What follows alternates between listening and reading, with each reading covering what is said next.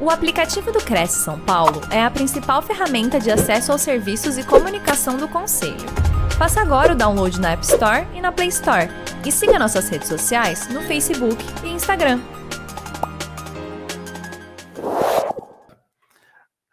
Bom, bom dia oficialmente para todo mundo aí que reservou esse momento do dia para bater um papo aqui sobre vendas.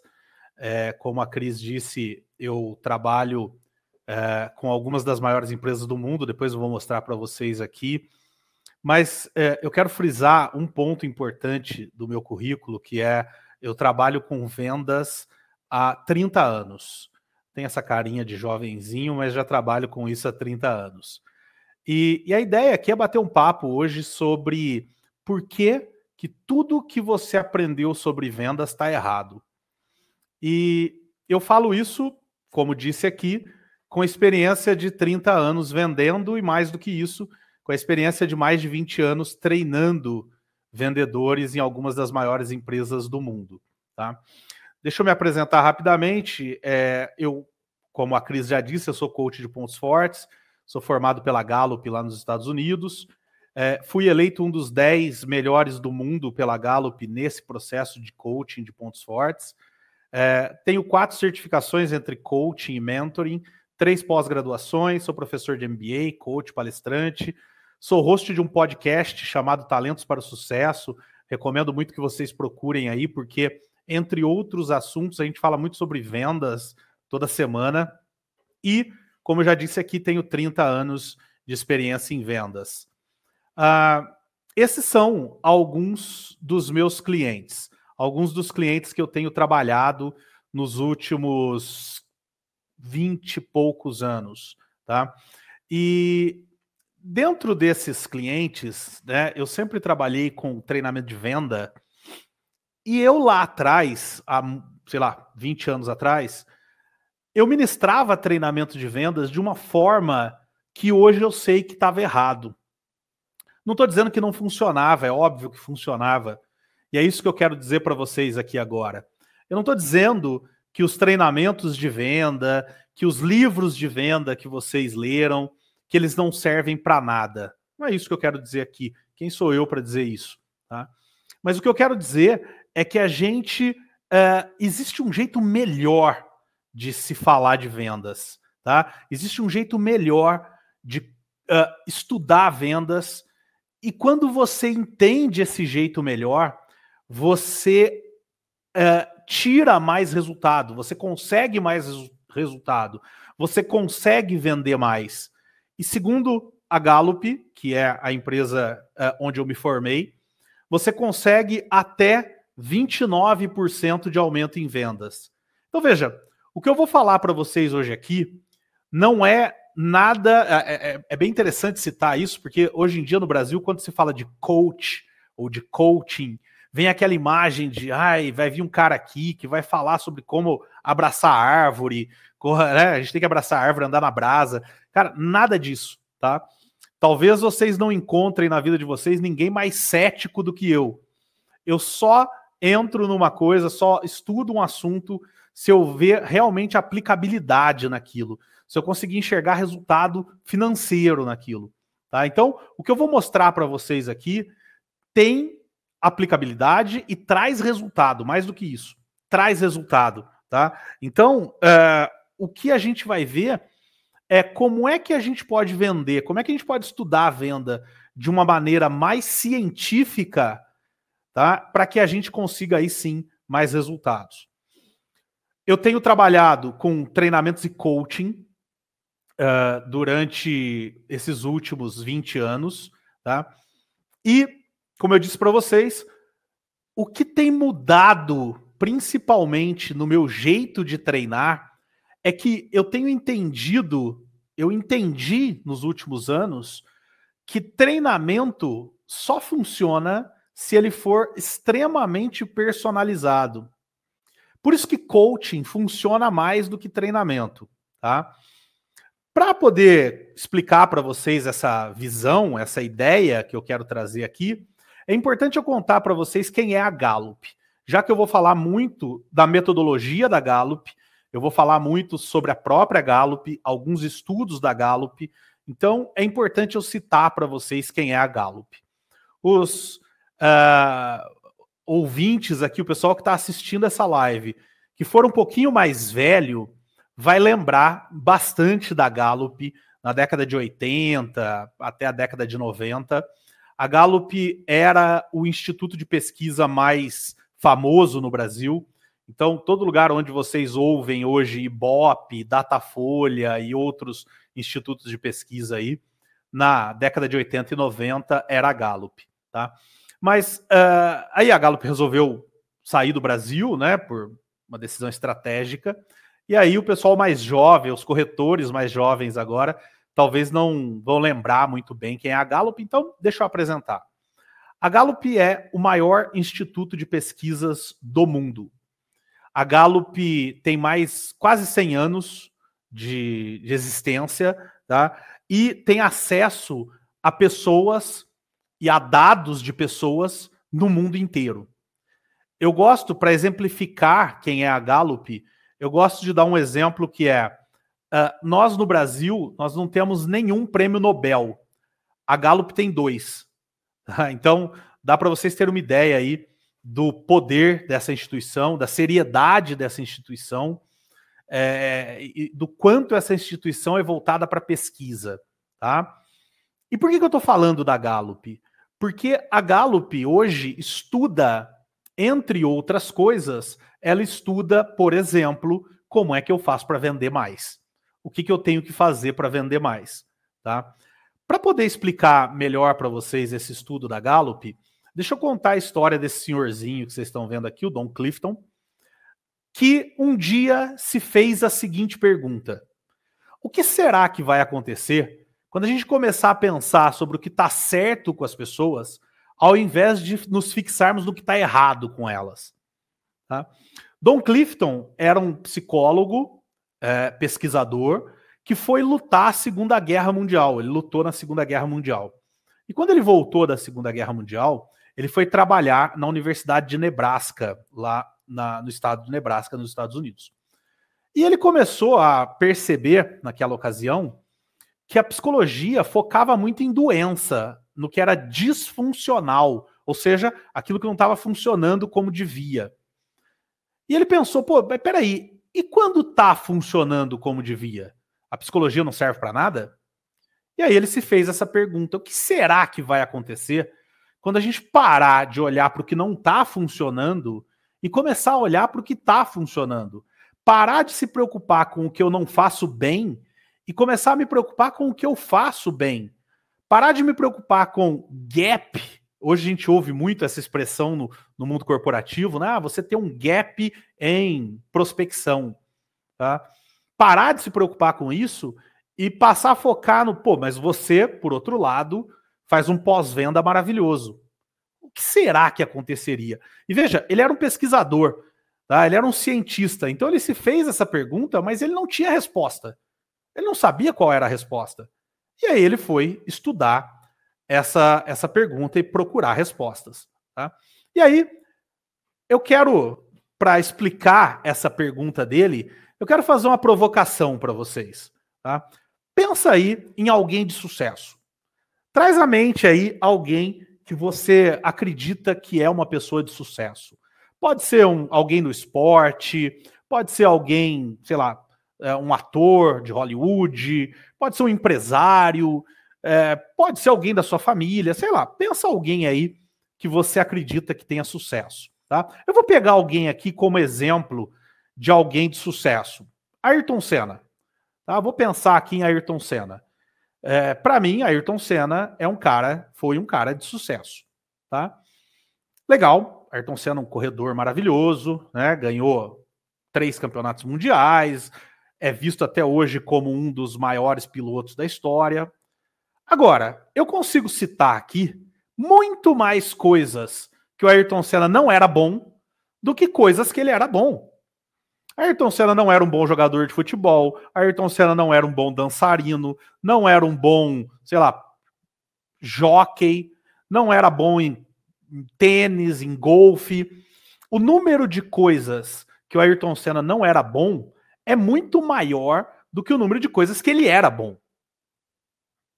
Tá bom, Rodrigo, não estou entendendo o que, que você está querendo dizer com isso.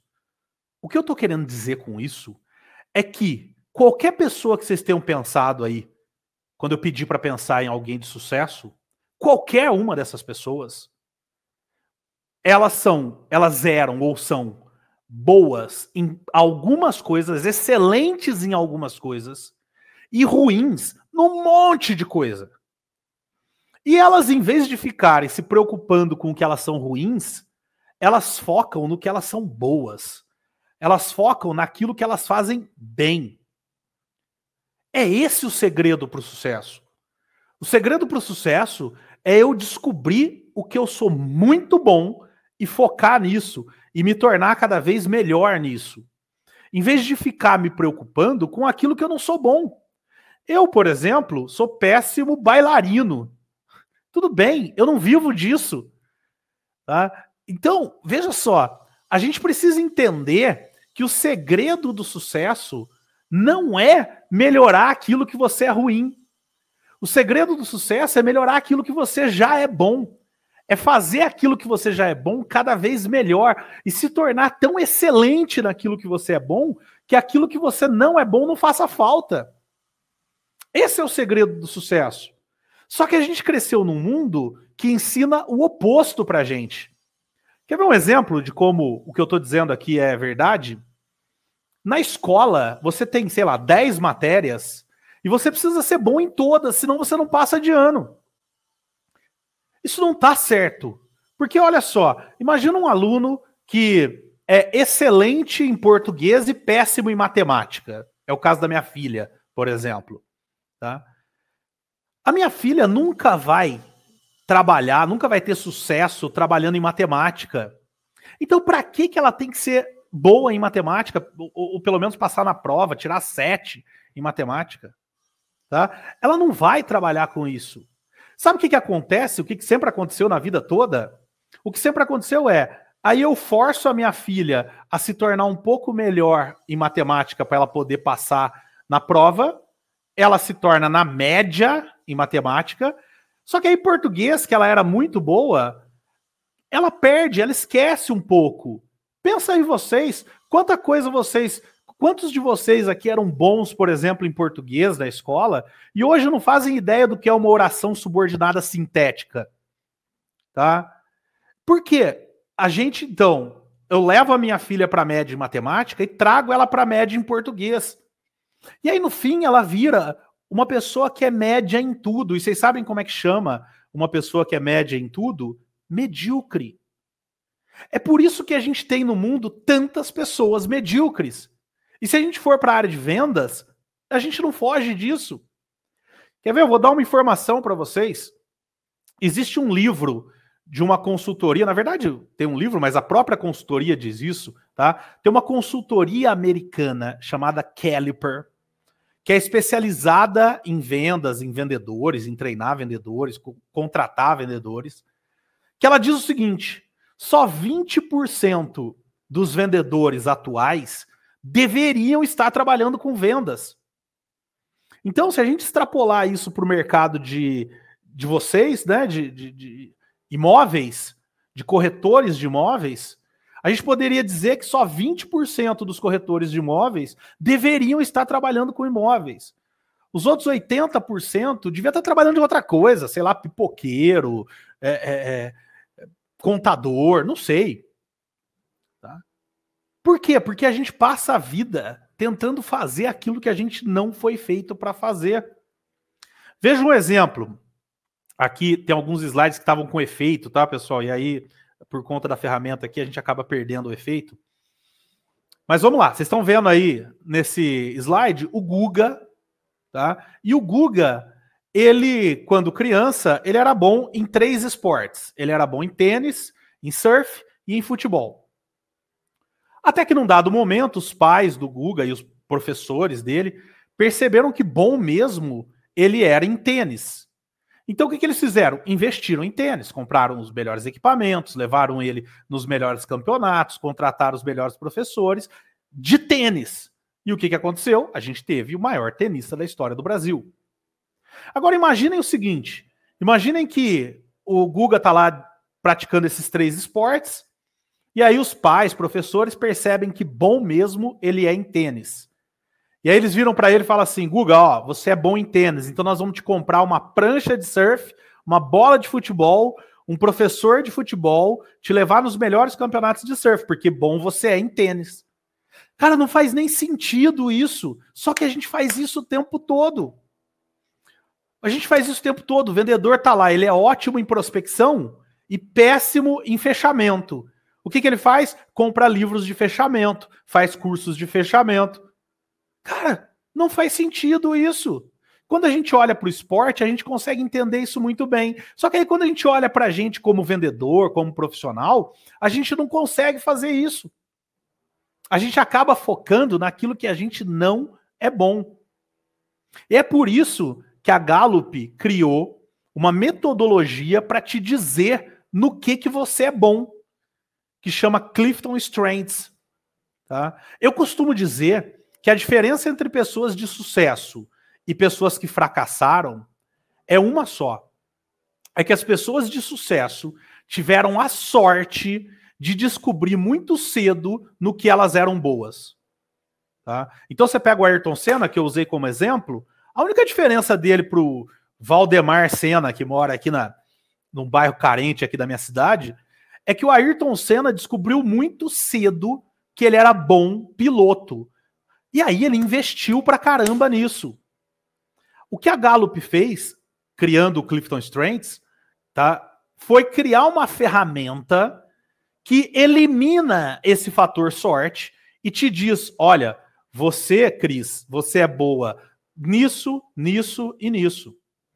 E aí a Cris só investe nisso. Tá? Ela vai e compra livros disso, ela faz cursos disso, disso que ela já é boa, que ela tem talento para fazer. A palavra-chave aqui é talento. A gente cresce, a gente já nasce com alguns talentos, tá? Mas a gente cresce e desenvolve alguns talentos na nossa vida, até mais ou menos ali na adolescência ou começo da vida adulta, tá?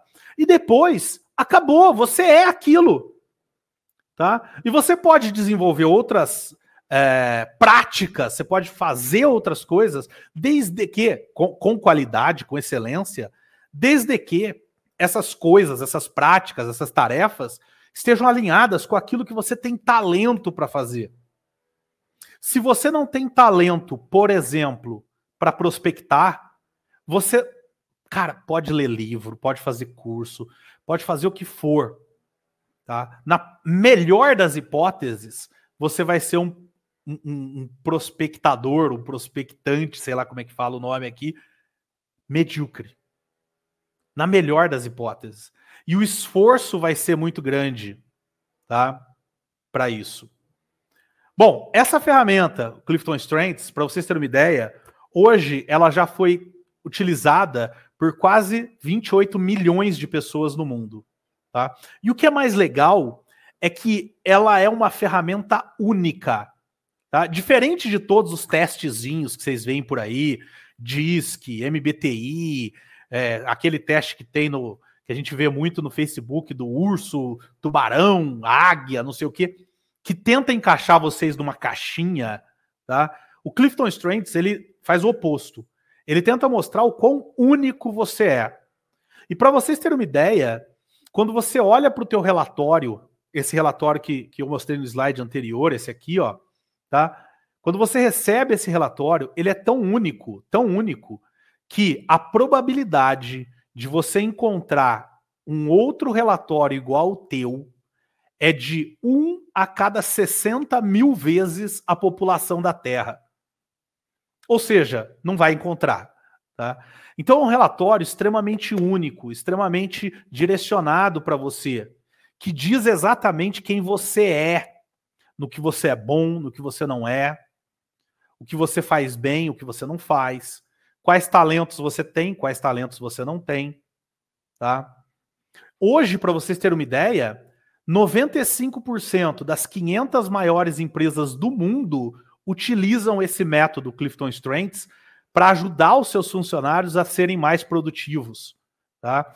E o dado está atualizado aí, né? Está como 25 milhões de pessoas, na verdade já estamos quase em 28 milhões de pessoas já usaram esse assessment, e a nossa meta na Gallup é chegar a um bilhão de pessoas. A gente quer que um bilhão de pessoas façam esse assessment, tá? O que, que esse assessment tem de diferença? O que, que esse relatório, o que, que essa ferramenta da Gallup tem de diferente? O que ela faz é criar, é te levar a ter uma mudança de paradigma. Parar de olhar para suas fraquezas e passar a olhar para suas forças. Parar de olhar para aquilo que você é ruim e passar a olhar para aquilo que você é bom. Parar de olhar para aquilo que você não consegue fazer e passar a olhar para aquilo que você consegue fazer. Extrair o máximo de resultado disso. Então, se eu estivesse falando aqui do Ayrton Senna, eu diria: tá bom, Ayrton Senna, você não é bom dançarino. Ok, para de dançar. Você é bom piloto, vai correr. E é legal entender aqui que eu treinei, eu tive a oportunidade de treinar o, o André Heller, é, multicampeão de vôlei brasileiro. E o, o, o, André, numa certa ocasião, me perguntou assim: Rodrigo, mas por que, que o Ayrton Senna, então, foi treinar em algo que ele era ruim, que era correr na chuva? E aí ele se tornou melhor nisso. Porque veja, ele não estava focando numa fraqueza, porque ele ainda estava correndo. Isso ainda era uma força dele. Mas por que, que ele não foi correr de cavalo, então? Porque de cavalo ele não era bom. Tá? Então a gente precisa entender que focar em forças não, não significa não corrigir aquilo que você não está fazendo bem. Significa corrigir aquilo que você não está fazendo bem usando os seus talentos para isso usando aquilo que você já tem de ferramentas para isso e não aquilo que você não consegue fazer, tá? Bom, entendido isso, a gente chega no ponto crucial aqui do, da nossa palestra. Eu decidi chamar essa palestra de Por que, que tudo que você aprendeu sobre vendas está errado? E eu trouxe para vocês aqui, por exemplo, quatro coisas que nós aprendemos em venda e que está errado se vocês olharem para o que eu acabei de falar sobre a Gallup e sobre o Clifton Strengths. Tá? A primeira coisa que está errado é você nasce vendedor. Tá? A gente já ouviu, muita gente já ouviu isso. Ah, tem cara que nasce vendedor, tem cara que não nasce vendedor. Não é verdade. Não é verdade. Você pode se tornar um bom vendedor, como você pode não se tornar um bom vendedor. Ninguém nasce um bom vendedor. Mas as pessoas nascem, sim, com determinados talentos ou desenvolvem determinados talentos que podem fazer com que ela seja um vendedor melhor ou não, ou que ela tenha mais facilidade em vender ou não. Tá? Então, ninguém nasce vendedor, mas as pessoas nascem com alguns talentos que podem ajudá-la a vender mais facilmente ou não. O segredo, então, aqui está em entender quais os seus talentos e como é que eu posso usar esses talentos para ser um bom vendedor, tá? Outra coisa que a gente aprende, essa é a que mais me dói, é que existe um jeito certo de vender. Bom, peraí, se eu falei ali atrás que o Clifton Strengths mostra que você é um em 60 mil vezes a população da Terra, ou seja, não existe ninguém igual na Terra. Como é que eu posso dar o mesmo treinamento de vendas para todo mundo? Como é que eu posso entrar numa sala que tenha 20 pessoas e dar um treinamento de vendas que vai servir para todo mundo? Não tem jeito. Não tem jeito. Quer ver um exemplo? Vou dar um exemplo para vocês. Imagina a seguinte situação. Imagina que eu vou dar um treinamento de vendas. Imagina que essa live aqui fosse um treinamento de vendas, tá? Imagina que eu estou dando esse treinamento de vendas porque o, o Cresce me chamou e disse: Ó, oh, Rodrigo, os corretores não estão vendendo bem, não estão batendo meta, a gente precisa, você precisa ajudar eles a vender mais. Imagina que eu chego aqui e falo assim: ó, oh, pessoal, peraí, vender é fácil. Aumentar suas vendas é fácil. Vendas é um jogo de números. Tá vendo ali o terceiro, a terceira falácia sobre venda? Venda é um jogo de números. Se vocês aumentarem os seus números, vocês aumentam as vendas. Então é muito fácil vender mais. É só você triplicar o número de pessoas para quem você liga todos os dias. Consequentemente, você vai vender mais. Isso é meia verdade. Porque vendas é sim um jogo de números. Só que olha só, existe um talento chamado carisma, que quem tem esse talento tem facilidade para falar com pessoas desconhecidas. Então, quando eu chego aqui e digo isso, e falo, ó, vender mais é só ligar para mais gente, quem de vocês que está assistindo agora, que tem esse talento carisma, vai falar, putz, que legal, cara, então beleza, já sei como vender mais, vai começar amanhã a triplicar o número de ligações, vai vender pra caramba, vai bater meta, ganhar dinheiro e ser feliz. Quem não tem esse talento, que é o meu caso, esse talento é o meu 28 talento, tá? Tem uma dificuldade muito grande de falar com pessoas desconhecidas. Então o que que acontece? Quem não tem esse talento, ele vai pegar, vai tentar ligar para um monte de gente, vai tentar triplicar o número de ligações, tá? Não vai conseguir. Por quê? Porque ele não tem essa facilidade de falar com pessoas desconhecidas. E aí ele vai, vai dar tudo errado, óbvio, e ele vai achar que a culpa é dele. Tá? Porque se veio aqui o Rodrigo, que tem não sei quantas pós-graduações, que não sei o que, que não sei o que lá, que é coach, que foi formado na Gallup, não sei o que e falou que tem que fazer isso, que vai vender mais. E fulano, que trabalha comigo, fez o que o Rodrigo falou e vendeu mais, e eu não, então quem está errado? Eu. Então, ah, eu não sirvo para ser vendedor, eu tenho algum problema, tá? E na verdade não é isso. Na verdade é que você não tem esse talento. Tá, e aí, o que, que eu faço? Tá, aí eu vou contar uma outra história para vocês. Uma certa vez eu estava fazendo coaching com um profissional desses que visita médico, sabe? Propagandista. Ele vai nos médicos e tenta convencer o médico a receitar o medicamento do laboratório dele. E ele não tinha o carisma como talento. Ou seja, ele tinha uma dificuldade absurda de chegar até os médicos. Tá? E aí ele virou para mim e falou: Rodrigo, o que, que eu faço? Então eu estou na, na profissão errada. Só que aí ele tem um talento chamado relacionamento. E esse talento relacionamento, ele ajuda a, a pessoa que, que, que o tem, né, que tem esse talento, a conversar melhor com pessoas que ele acredita que são amigos dele.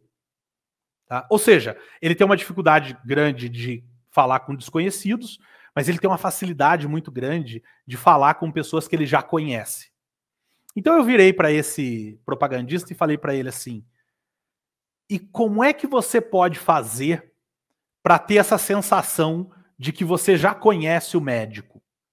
Ele falou: olha, se a secretária do médico me apresentar para o médico, eu tenho essa sensação de que eu já conheço o médico.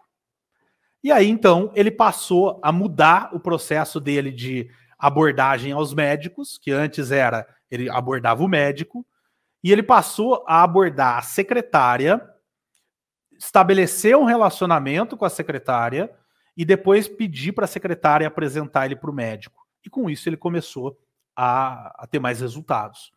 Tá? Ou seja, o segredo então está em saber quais talentos você tem, primeiro, e depois saber como é que eu posso usar esses talentos para venda. A última falácia que eu quero trazer aqui é que você tem que melhorar o que você não está bom. Não é a verdade.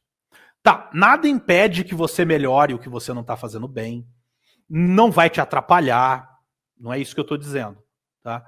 Mas o sucesso de verdade não vem de melhorar aquilo que você não está fazendo bem. O sucesso de verdade vem de melhorar ainda mais aquilo que você já está fazendo bem. É isso que a Gallup tem apontado e é isso que as pesquisas da Gallup, que tem quase 100 anos, têm apontado. O sucesso vem quando a gente melhora aquilo que a gente já é bom, tá? Então, agora, por que que isso está errado? Por que que essas coisas aqui que eu mostrei estão erradas? Tá? Porque pessoas diferentes vendem de maneiras diferentes. Cara, isso é óbvio. Isso é, isso é muito óbvio quando a gente para para pensar. O problema é que a gente não para para pensar. Então, para não sei quantas pessoas estão nos assistindo agora, Mas se a gente tiver aqui 100 pessoas nos assistindo agora, a gente tem 100 formas diferentes de vender. Tá? Se existem 100 formas diferentes de vender, não existe uma fórmula mágica. Ouçam o que eu estou dizendo para vocês. Por isso eu detesto livro de autoajuda.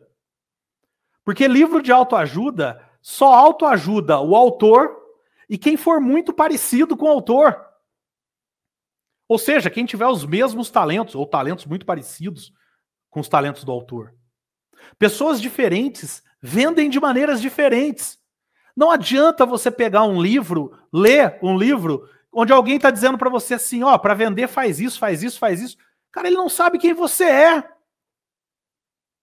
O primeiro passo é saber quem você é. É isso, por exemplo, que os grandes técnicos de futebol fazem. Um grande técnico de futebol, ele pega um jogador e entende primeiro no que, que esse cara é bom. E aí ele posiciona esse cara no time de modo que ele faça aquilo que ele é bom. Imagina só, você pegar, sei lá, o Alisson, goleiro da, da seleção brasileira, e falar assim: ah, o Alisson é um excelente goleiro, mas ele não é bom cabeceando a bola. Então eu vou pôr ele lá no ataque para ele cabecear a bola. Cara, não faz sentido isso. Então, se eu quero treinar um time de futebol, eu preciso entender que pessoas diferentes jogam futebol de maneira diferente. Se eu quero treinar vendedores, se eu quero treinar corretores de imóveis, eu preciso entender que cada corretor de imóveis vende de uma maneira diferente. E aí eu tenho que treinar cada um de uma maneira diferente. Tá? Portanto, existem no mundo hoje mais ou menos 8 bilhões de formas de vender, 8 bilhões de maneiras de vender. Portanto, eu não posso ter um treinamento.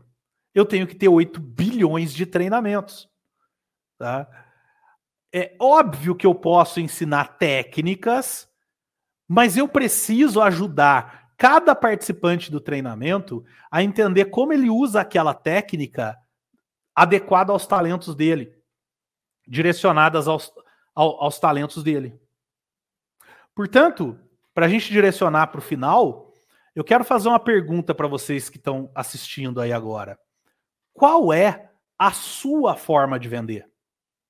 Qual é o seu jeito de vender? Não, eu, eu, eu queria que vocês parassem agora e eliminassem da cabeça de vocês tudo que vocês aprenderam sobre venda. Elimina tudo que já disseram para vocês sobre venda. Eu não estou dizendo, não dizendo para vocês não usarem mais. Elimina agora, por, por três minutos, tudo que vocês aprenderam sobre vendas. Tudo que já disseram para vocês sobre vendas. E se faz a seguinte pergunta: como é que eu vendo? Qual é o meu jeito de vender? Tá? Então existem algumas regras, óbvio, na venda. Você precisa prospectar, por exemplo, procurar novos clientes. Tá bom, mas qual é o teu jeito de prospectar? Como é o teu jeito de conhecer gente nova? Há algum tempo atrás, eu coloquei a minha esposa para trabalhar comigo fazendo vendas. E quando a gente estava conversando a primeira vez sobre isso, ela virou para mim e falou assim: "Cara, mas eu não sei vender". E eu virei para ela e falei: "Mas como assim você não sabe vender? O que, que é venda para você? O que, que você não sabe fazer?" E ela virou para mim e falou assim: Ah, eu não tenho essa, essa capacidade de convencimento que você tem. Eu não tenho essa capacidade de falar, de se expressar que você tem. Eu falei: E daí? Quem disse que isso é o único jeito? Esse é o único jeito de vender? E aí a minha esposa foi perceber, foi descobrir que o jeito dela vender é se tornando amiga das pessoas, é indo tomar, tomar um café com uma pessoa, tá? É se tornando, é, estabelecendo um relacionamento por WhatsApp. E a venda para ela acontece naturalmente. Ela não precisa ter, é, é, ter poder de convencimento, ela não precisa ter essa capacidade de expressão que eu tenho para que ela venda e venda bem. Não precisa. Basta que ela, bastou que ela entendesse que ela é uma pessoa mais de relacionamento, mais de estabelecer um relacionamento longo com as pessoas. E isso, deixar que isso gere venda. Então, pensa aí, já que agora vocês tiraram da cabeça de vocês tudo que falaram de venda para vocês até hoje, pensa aí, qual é o teu jeito de vender? E como é que você pode usar esse teu jeito de vender e potencializar esse teu jeito de vender para ter sucesso? O que a gente precisa, então, é entender que a venda é composta de várias etapas. Tá? Uma venda é composta normalmente de 12 etapas, e cada etapa, cada é, é, grupinho de etapas forma um grupo maior, que a gente chama de pré-venda, diagnóstico, prognóstico e pós-venda. E o que você precisa é entender o que, que cada, o que significa cada fase dessa e como é que eu faço cada fase dessa. Hoje, quando eu dou treinamento de venda, o meu trabalho não é mais apenas contar para as pessoas, por exemplo, o que é a fase de gestão de oportunidades. O meu trabalho hoje, quando eu dou um treinamento de vendas, é contar o que é a fase da gestão de oportunidades, quais são os objetivos que alguém tem que atingir nessa fase, e depois ajudar cada pessoa que está no treinamento a descobrir como é que ela atinge esses objetivos, baseado nos talentos dela, baseado em quem ela é. E não no meu jeito, no jeito do, do professor de vender. Porque o meu é apenas um de 8 bilhões de formas de vender. Tá? Eu não tô certo. Eu tô certo para mim. Agora, você que está assistindo aí, precisa encontrar o teu jeito certo de vender. Parem de acreditar em gurus de internet. Parem de assistir, de seguir pessoas na internet que dizem para vocês como superar objeções, como fazer uma apresentação de venda, como fa... não. Porque isso funciona para ele. Tá? É óbvio que você pode usar isso como insight, você pode usar isso como ideia, para que você depois faça a sua reflexão e pense: será que isso funciona para mim? Hoje, por exemplo, quando eu dou treinamento de venda, eu sempre digo no final para as pessoas o seguinte: entenderam tudo que eu falei? Agora decidam se vocês querem ou não usar isso. E se vocês podem ou não usar isso. E se forem usar, como vão usar isso? Porque não é porque funciona para mim que vai funcionar para vocês, tá? Se vocês fazem isso, se vocês seguem isso que eu estou dizendo aqui, ou seja, se vocês descobrem primeiro quem vocês são e depois pensam como é que eu vou adequar o jeito de vender a quem eu sou, os seus resultados aumentam. E aumentam quanto? Segundo a Harvard Business Review, aumenta até 19% as suas vendas, tá? Até 29% os seus lucros. Tá? Então, na verdade, aqui a gente deveria ter chamado de como aumentar os seus lucros em 29%, o que é muito melhor até, né? Aumentem até 7% a fidelidade dos seus clientes. Seus clientes se tornam mais fiéis quando você vende de acordo com o teu jeito de vender. Olha que coisa doida, tá? Aumentem até 15% o seu engajamento, ou seja, o quanto você está comprometido com o teu próprio trabalho reduz rotatividade, ou seja, você tem menos vontade de trocar de emprego e reduz até acidente de trabalho. Isso quem está dizendo não é a Gallup. Isso quem está dizendo é Harvard. Tá? Ou seja, Harvard apenas comprovou os resultados, os números que a Gallup tem encontrado nesses últimos quase 100 anos de pesquisa. Tá bom, Rodrigo, e como é que eu faço? Adorei isso tudo que você falou, entendi como é, por onde que eu começo, tá? Por onde que eu começo?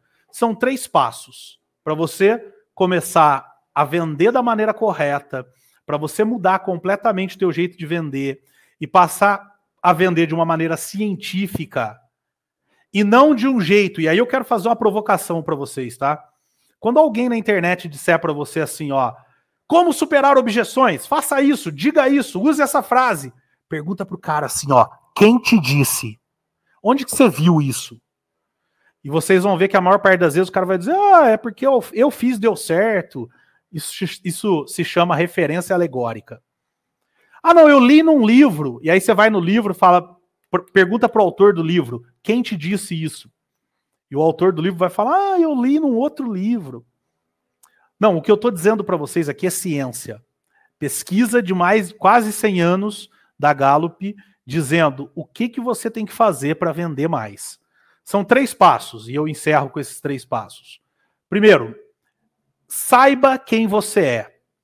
Identifique os seus talentos. Tá? Rodrigo, isso é fácil, né? Eu, pô, eu sou eu, é fácil saber quem eu sou. Tá. Tem um ditado chinês que diz que o último que percebe a água, o último que percebe a água é o peixe. Ou seja, o último que sabe quem você é é você. Então, se você quer saber quem você é, quer saber quais são os seus talentos, você precisa ou de pessoas externas olhando para você, o que dá muito trabalho, ou de um teste. E eu quero fazer uma provocação para vocês aqui, tá? A Milena mandou uma pergunta aí, Milena, eu já vou responder. Mas as pessoas que mandarem uma pergunta aqui, ou que forem lá no meu último post no meu Instagram e fizerem um comentário lá, para essas pessoas eu vou dar um teste. Eu vou dar um teste da Gallup, que custa uns 200 pau mais ou menos, acho que 250 reais.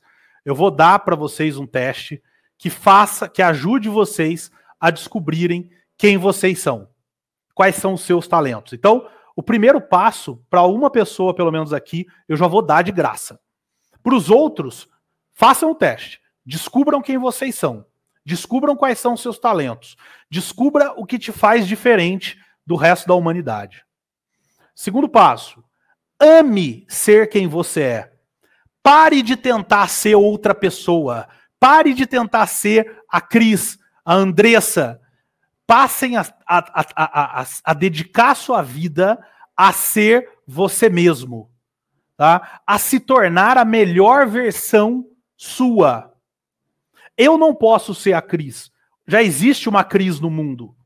Então, na melhor das hipóteses, se eu tentar ser a Cris, eu posso ser uma Cris de segunda categoria. Uma Cris série B. Mas eu posso ser o melhor Rodrigo Ferreira do mundo. E é isso que eu tenho que me dedicar. É isso que eu tenho que me esforçar para ser. Então, para de tentar ser o vendedor que está no livro. Para de tentar ser o vendedor que está num que te contaram, num treinamento. Para de tentar ser igual um outro corretor da, da, da tua imobiliária que vende mais do que você. E tenta ser o melhor que você pode ser.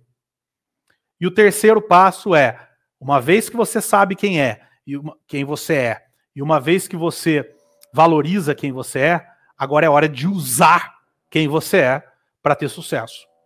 Se esforçar. O sucesso não vem sem esforço. A Gallup, em momento algum, diz que é só fazer o teste e pronto, você vai ficar rico. Não, você tem que se esforçar. Mas veja, você, antes de se esforçar, tem que saber no que se esforçar. E tem que querer se esforçar naquilo.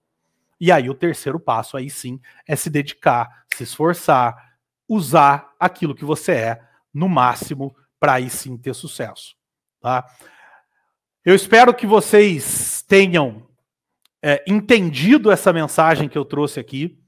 A mensagem, de maneira muito resumida, é: você não pode vender de um jeito diferente de quem você é. Portanto, você precisa saber primeiro quem você é. Você precisa amar quem você é, para que depois você descubra o jeito correto para que você venda. E aí, sem sombra de dúvida, segundo a Gallup, você pode ter até 29% de aumento nos seus lucros, 19% de aumento nas suas vendas. Eu espero que vocês é, usem isso. Eu estou à disposição. Os meus contatos, uh, Andressa, se você puder pôr aí as minhas redes, ó, os meus contatos estão aqui. Esse é o meu Instagram, que vocês entrarem lá no meu último post e fizerem lá um comentário, uma pergunta, até amanhã eu vou sortear um livro para vocês que vem com um teste da, do, dos seus talentos, tá? É, mas contem comigo para que vocês possam descobrir quem vocês são e depois usar isso da melhor maneira possível para ter sucesso não do jeito que gurus de internet falam, mas do teu jeito, descobrindo você mesmo o teu caminho para ter sucesso. Obrigado e obrigado Rodrigo, pela oportunidade de estar aqui. Voltamos aqui. Só comentários aqui positivos da sua palestra, eu mesmo adorei. E eu vou começar com uma pergunta que ia ser exatamente a minha que eu ia fazer, que é do Uriel Roberto. É, você falou que a gente tinha que ser pessoas únicas, e é importante mesmo, cada um tem sua personalidade, seu ponto de vista. E ele fez o seguinte questionamento: quais as ferramentas para chegar até descobrir quem a gente é? Ótimo. Clifton Strengths. É, entrem. O, o caminho mais fácil para fazer isso é vocês comprarem um livro que se chama é, Descubra seus pontos fortes. Deixa eu ver se ele está por aqui. Eu mostro para vocês. Não, eu só tenho em inglês aqui. Ah, tá aqui sim, quer ver? Já mostro para vocês. Ó, é esse livro aqui, ó. É, esse livro aqui, ó, Descubra seus pontos fortes. Ele é, explica toda essa pesquisa da Gallup que eu falei para vocês aqui na palestra. E ele vem aqui no final um, um código para você entrar no site da Gallup e fazer o seu teste. Você faz um teste lá, é um teste longo, leva uma hora mais ou menos para você fazer o teste. E quando você termina, ele mostra quais são os seus maiores talentos, aquilo que você serve para fazer. Esse é o primeiro passo, Uriel. O segundo passo é estudar isso, porque ele vê um relatório. Se você pegar esse relatório e botar na gaveta, você não vai saber quem é, quem você é. Uh, o processo de coaching de pontos fortes, por exemplo, ele começa te ajudando a entender quem você é, te ajudando a entender esse relatório. E aí, com base nisso, você tem um aprofundamento maior do entendimento de quem você é.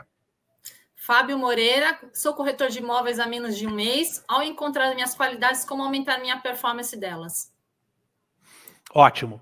É, o primeiro passo, Fábio, é entender profundamente quem você é. Vou, deixa eu explicar para vocês. Eu não sei até, nem se está captando aqui, mas está tendo uma obra aqui em cima na minha casa. Não sei se está pegando o som. Que bom. É, e aí tem um pessoal ali quebrando o chão, tal, procurando lá um vazamento. E o, o, o pedreiro estava com uma máquina que ele vai batendo ali no chão, vai quebrando o piso. Né? Eu não sou pedreiro, eu não sei usar essa máquina. Então, se eu quiser usar essa máquina, o primeiro passo é eu saber como é que a máquina funciona onde que aperta o botão para ligar, onde aperta o botão para desligar. Depois que eu souber isso, aí eu posso usar a máquina. E aí, se eu treinar o uso da máquina, eu vou me tornar tão bom, talvez, quanto aquele pedreiro no uso daquela máquina. Então, o, o caminho para encontrar as suas qualidades é o Clifton Strengths. O caminho para aumentar a performance é o processo de entendimento dos seus talentos, o que, que de fato significa os seus talentos, e depois a prática do talento. É usar isso de propósito. A Gallup fala duas palavras mágicas que são intencionalidade e intensidade. Tá? Ou seja, usar de maneira intencional os seus talentos e de maneira intensa os seus talentos. E isso vai fazer você aumentar suas perform sua performance. Tá? Rodrigo, mais uma pergunta aqui do Osvan Leite, de Recife, Pernambuco. Obrigada, Rodrigo, pelas orientações. Uma explanação bem contextualizada. Eu penso que a essência de um profissional encontra-se não vender avão e cheirando de, a natura, ser autêntico. Perfeito, excelente. Eu gosto dos dois, tá? Eu vou defender aqui. é, é, mas o, o, conceito é muito importante em, em dois pontos. O primeiro é, eu sempre falo isso, Osvan, que é, você não vende o que você não acredita. Né? O primeiro passo para você vender é você comprar o que você vai vender. Mas trazendo para o conteúdo da palestra é, esse lance da autenticidade. É, ou seja, você. Eu, eu, por exemplo, o exemplo que eu dei, eu não tenho carisma. Se eu chegar aqui numa festinha, por exemplo, vai, eu chego numa festa, um churrasco dos corretores da Cresce, e eu tentar ser aquele cara que conta piadinha, que vai nos grupinhos, vai soar muito falso. Porque eu não sou assim. Eu, numa festa, eu preciso de alguém comigo que vai me apresentando para as pessoas. Depois que apresentar, aí deixa comigo, que aí eu me viro. Mas eu preciso de alguém que me apresente. Então, você tem toda razão nesse sentido também. Vender é ser autêntico. E para ser autêntico, veja, eu preciso ser autêntico com algo. Eu preciso então saber quem eu sou de verdade, para depois eu ser autêntico com quem eu sou.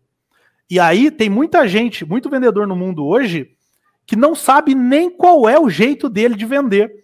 Porque ele tem, sei lá, 30 anos de experiência em venda e ele vende do jeito que ele aprendeu num lugar, do jeito que ele aprendeu em outro, do jeito que ele leu num livro, do jeito que ele viu num curso, e ele não sabe qual é o jeito dele vender. E aí, como é que vai ser autêntico se você não sabe nem quem você é, né? E o Marcos Aldre falou a mesma coisa. Sim, com certeza, ser você mesmo é ser o melhor. É isso aí, né? É isso, ser você mesmo. Ser aquilo que você é bom. Mais até. É, é, ser você mesmo, mas ser aquilo que você é bom. Para de tentar ser aquilo que você não é bom. Foca naquilo que você é bom. Olha que gostoso que é. Tá? A gente, eu, eu quando dou treinamento, por exemplo, estou dando a palestra aqui, a gente está com 52 minutos de live. Eu não sei até quando a gente vai aqui, se, me, se, não me segurarem, eu vou até 10 horas da noite. Por quê? Porque eu não, eu não dou treinamentos e palestras para ganhar dinheiro. Eu dou treinamento e palestra porque chega no final do dia, Marcos, eu tô com uma energia, eu tô com um tesão no final do dia porque eu passei o dia inteiro fazendo aquilo que eu tenho talento para fazer. Agora, os dias que eu sou obrigado a fazer, por exemplo, controle financeiro, uma vez por mês eu tenho que sentar com a minha esposa para checar o controle financeiro que ela faz. Nesse dia eu termino o dia esgotado, destruído. Então não adianta eu querer trabalhar na área financeira. Tem muita gente que, por exemplo, imagina na minha situação, chega uma empresa e fala, ó, eu vou te pagar 50 mil por mês para você ser meu diretor financeiro. E aí o cara fala, pô, 50 mil por mês? Eu vou. Eu não gosto, mas eu vou. Cara, ele vai ser um, um cara que vai, você vai detestar a vida. Eu vou dar um número para vocês, para vocês não dormirem essa noite, tá? Último relatório da Gallup sobre o estado do, do ambiente de trabalho no mundo foi publicado há duas, três semanas atrás. A Gallup aponta que 60%, chorem, tá? 60% dos trabalhadores brasileiros estão sofrendo de alguma doença mental. 60%. Grande parte deles porque são obrigados a fazer aquilo que eles não amam. Então é isso mesmo. É fazer aquilo que você é bom. É isso aí. Rodrigo, eu queria agradecer aqui sua participação e a participação de todos os internautas. É, Dá tempo de eu fazer uma, de eu responder uma pergunta Dá tempo de responder a pergunta que a Milena colocou aqui, que a Andressa eu, mandou. Eu, não recebi a pergunta da Milena aqui, mas ó, se você Eu leio recebeu, aqui, ó. Tá. Como aplicar o coaching na corretagem de imóveis? Tá? O coaching é, serve para qualquer área da tua vida. A, a, a Milena é uma palestrante, ela vai falar sobre esse tema hoje. Ah, que legal. Não, é, eu quero contar, quero contar uma história só, tá? Uhum. Rapidamente. Ah, ah, é que tava ali a live às 20 horas, tá? Desculpa. É, mas eu, deixa eu contar uma história sobre isso, Sim. até para a Milena usar. Uh, eu tive uma, uma coach minha que é dona de uma, de uma unidade, de uma rede de imobiliárias, tá? E ela, todo mês, ela era a última, uma das últimas unidades na rede em número de vendas. E aí ela, desesperada, porque já estavam querendo tocar ela da rede, ela chegou até mim para fazer coaching. Tá? Eu vou contar o final, não vou contar o meio, o meio um dia eu conto para vocês. Hoje ela é a unidade que mais fatura dentro da rede dela. Que forma? O que, que foi? Qual foi o milagre que eu fiz? Eu não fiz milagre nenhum.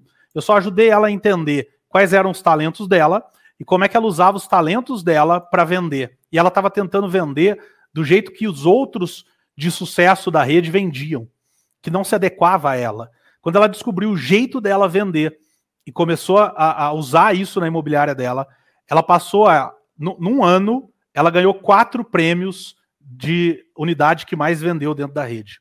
Tá? Então, é uma, uma forma de se usar o coaching aí para corretagem de imóveis. Tá bom? Desculpa, Cris, te cortei. Vai não, lá. imagina, né? Isso. E é, é, e é legal que hoje vai ter uma palestra justamente sobre isso, às 8 horas da noite. Como aplicar o coaching na corretagem de imóveis com a Milena, bacana. Quer dizer que hoje um assunto vai se ligar ao outro. E Perfeito. aqui não para de chegar comentários de José da Hilton.